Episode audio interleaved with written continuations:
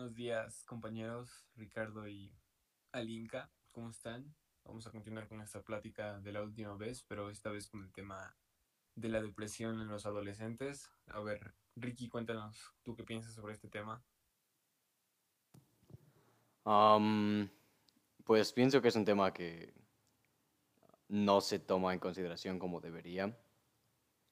Y dato curioso, ¿sabías que los jóvenes ah, de generación Z o como le quieres decir, sufren de la misma cantidad de ansiedad que un de una persona con 40, 50 años de 1900 y algo.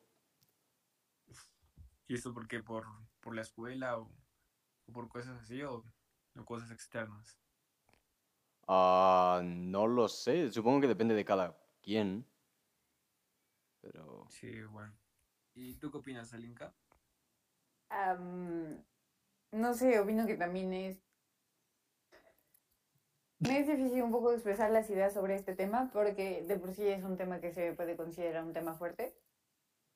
Entonces, no sé, todos los temas pueden tener su lado fuerte y entonces si hablamos específicamente a cómo lo viven los jóvenes, creo que podemos encontrar mucho más fondo de que normalmente se le da y normalmente sí es como de, ok, les está ocurriendo, pero qué tal que solo lo están disimulando o esas son varias conductas que he llegado a presenciar unas dos veces, que a lo mejor sí sería un poco bueno promover que si en realidad un, un joven te cuenta, tú siendo un adulto, cómo se siente que sea, que veas y sientas sus emociones para saber cómo tú puedes reaccionar y cómo puedes ayudarlos. Mm, también siento que, como ya dije, eh, sí es un tema que, que puede ser tomado de esa manera, pero que también puede ser tomado en broma. Y eso, son conductas que se han estado propiciando últimamente, pero no estoy segura.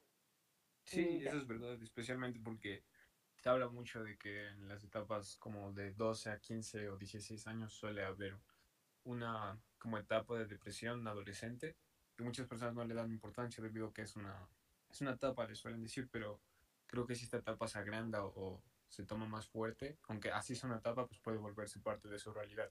¿No crees, Ricardo? Sí. Sí, supongo.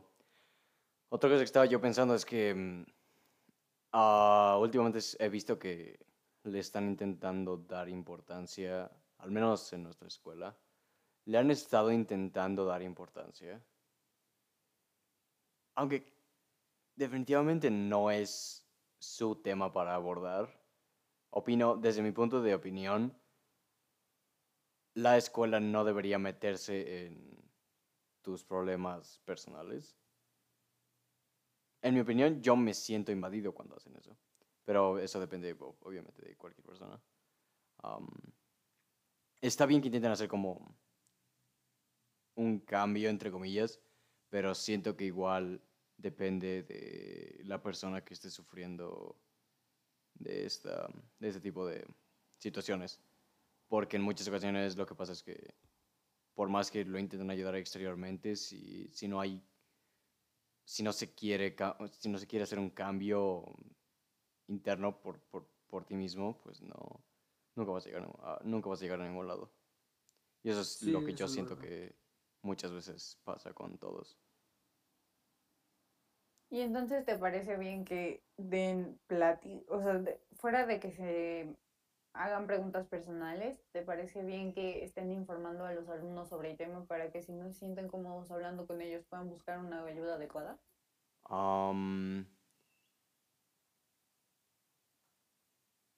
Me, parece correcto, ajá, que den información acerca de lo que es.